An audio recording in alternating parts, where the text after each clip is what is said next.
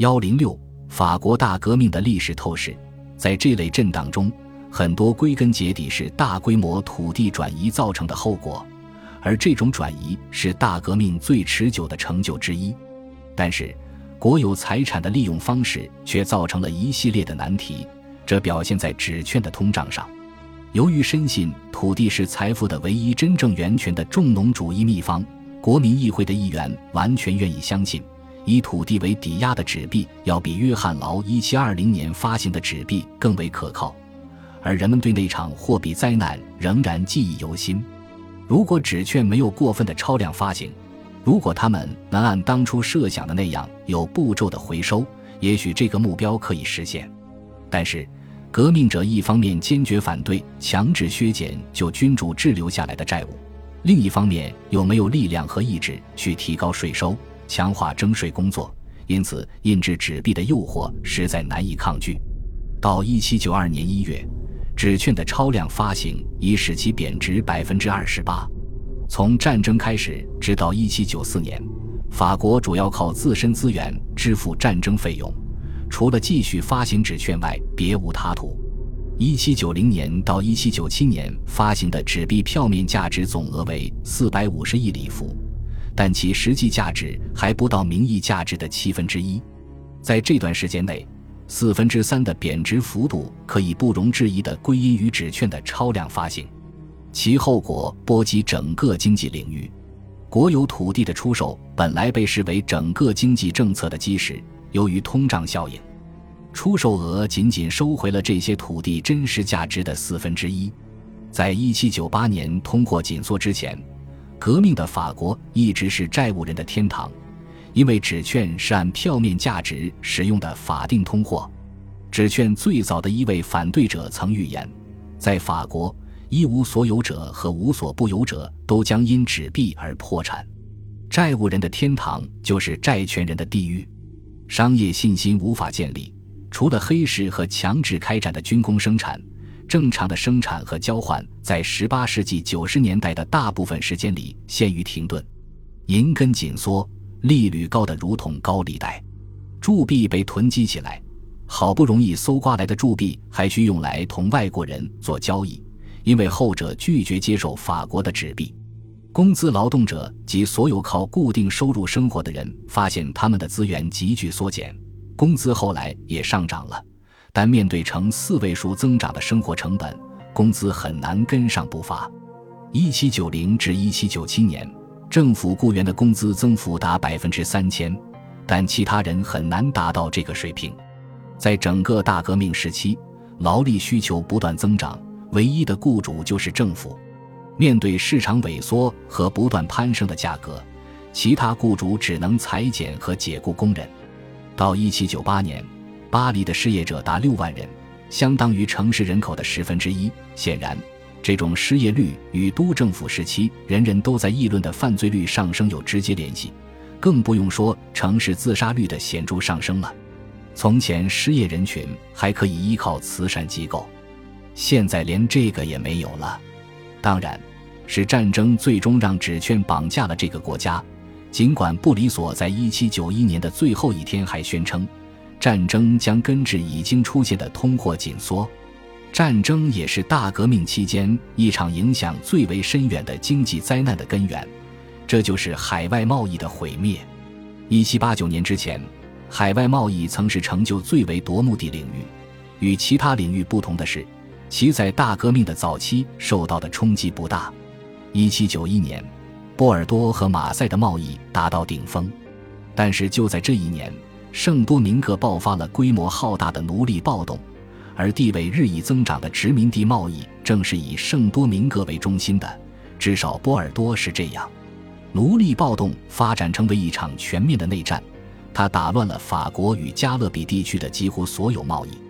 接着，1793年，法国与欧洲大部分地区处于战争状态，而最为不幸的是同英国的战争。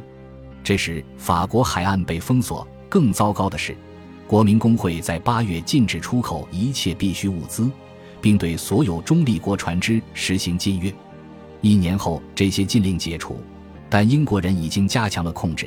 他们在18世纪90年代余下的时间里控制了大西洋航道，港口贸易没有完全停滞，私掠船成为他们新的贸易渠道，但是他们的殖民地贸易大多已经被摧毁。1789年之前的繁荣景象一去不复返。外贸在这个国家经济活动中所占的比重从百分之二十五跌至七年后的百分之九。马赛的人口从一七九零年的十二万降至一八零六年的九点九万，波尔多从十一万降至九点二万，南特从九万左右减至七点七万。外贸是旧制度时代无可争辩的经济引擎，它的崩溃表明了某种持久的结构性转变。现在法国注重的是其在十八世纪九十年代后期征服的大陆市场。这个市场以各种伪装形式一直保持到一八一四年，国际贸易从海上转向大陆市场，在大陆，法国的势力逐渐成功地排斥了英国人的势力。对于那些善于利用这一局势变化的人来说，革命年代并非没有机会。军事工业当然表现突出，如军火、冶金，甚至毛纺织业也因为前所未有的军服需求而繁荣起来。比利时从1795年并入法国的国内市场后，其采矿和毛纺织业城镇发展很快，而法国本土的旧工业中心反而衰退了。法国棉纺织业的复兴几乎堪称完美。1786年，根据一项设想欠妥的商业条约，技术更加先进的兰开夏的优质廉价产品大量涌入法国，法国棉纺织业面临生死攸关的挑战。但是英法冲突的重启使他摆脱了消亡的厄运，棉纺织业中心鲁昂的人口有了增长。尽管高等法院的撤销、重要宗教机构的解散和海外贸易的断绝一度使其人口下降。一七九六年以后，鲁昂引进了很多新机器，不过这些机器在海峡对岸已经使用了几十年，而且在那里行将淘汰。总之，在十九世纪的第一个十年中。法国棉纺织业由于奢侈之风复苏和对英国的持续排斥而走向繁荣。事实上，18世纪90年代的法国经济动荡大多时间短暂。虽然经历过这场动荡的人深受其苦。当丝绸再度走俏时，里昂走向了复苏，海外贸易也爬升到1789年的规模。但是，直到19世纪30年代。丝绸和海外贸易这两个领域才恢复到大革命前的水平，这一点很具典型意义。大革命时代至少让法国的经济发展停滞了一代人的时间，而且没有构建一个更具活力的经济结构。革命时代的确为后来的发展奠定了某些前提条件。国内关税壁垒被撤销，度量衡实现了标准化，行会的限制性规章被废除。劳工组织受到列下百里埃法的约束，但所有这些都没有解放企业家精神。十八世纪九十年代的极端不稳定起到了适得其反的作用。精明的投机者和军队供应商积攒了巨额财富，特别是在督政府时期。但是，大部分有钱人都急忙把钱转为没有风险的投资形态——土地。这在很大程度上仍是革命前的模式。大革命则强化了这种模式，因为它废除了革命前法国独一无二的投资形式——官职买卖。与此同时，他又将空前数量的新土地投放到市场上，出售教会和流亡者的地产，跟买主讨价还价。因此，法国资产阶级长期以来回避商业投资，以及尽快从商业投资中抽身的倾向被强化了。这种倾向在19世纪也将长期持续下去。在土地耕作方面，大革命也没有带来任何显著变化。废除封建负担带来的积极效果，大部分被高额的租金和税收抵消。革命立法强化而不是禁止遗产分割继承，这就使得大部分土地经营单位仍然较小。通货膨胀助长了早已确立的分城制的推行。军事征调一直是牲畜的沉重负担，而且浪费了宝贵的粪肥；而征兵则使得最精干的劳动力大量减少。到1802年，法国的农业多养活了一百万人，这的确是个可观的成就，尤其是考虑到交通网的恶化。但是，除了马铃薯的加速传播之外，农业生产能力的扩张并无其他创新可依托。正在发展中的农业市场的信心也许受到了风险性实验的打击。直到19世纪40年代，法国农业的模式和基本生产效率与一个世纪前并无太大不同。直到铁路时代到来，根本性的转变才开始。法国经济的其他领域也大多如此。那么，从物质方面来说，大革命的价值又体现在哪里呢？对大多数从臣民变为公民的普通法国人而言，它可能没有价值。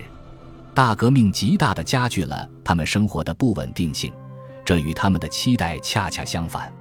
大革命还一度要摧毁他们生活的宗教、文化和道德根基。一七八九年的陈情书再清楚不过地表明。大部分法国人希望国家尽量少干预他们的生活，但国家后来的干涉要多得多，也粗暴得多。恐怖统治在共和二年之后几乎就结束了，但这样的统治此前闻所未闻。恐怖虽然退潮了，国家权力依然如故，而且不断增长。他拥有的强制力量是旧君主制国家做梦都不曾想过的，因此也就不难理解。大革命遭遇的最持久、规模最大的抵制，不是来自从前所谓的特权等级，而是来自普通百姓。他们只希望革命停下来。在疏远这么多公民同胞之后，革命者还给反革命者提供了从未中断的希望和鼓舞。但是，大多数民众的抵抗是在抵制大革命，而不是对抗大革命。革命的抵制者虽然口头上喊着恢复教会和国王的口号，但在多年的动荡和外来干涉之后，绝大多数人要求的是稳定和自治。然而，他们的抵制经常使得法国的新政权采取进一步的极端镇压手段，于是创伤越发深重。恭喜你又听完三集，欢迎点赞、留言、关注主播。主页有更多精彩内容。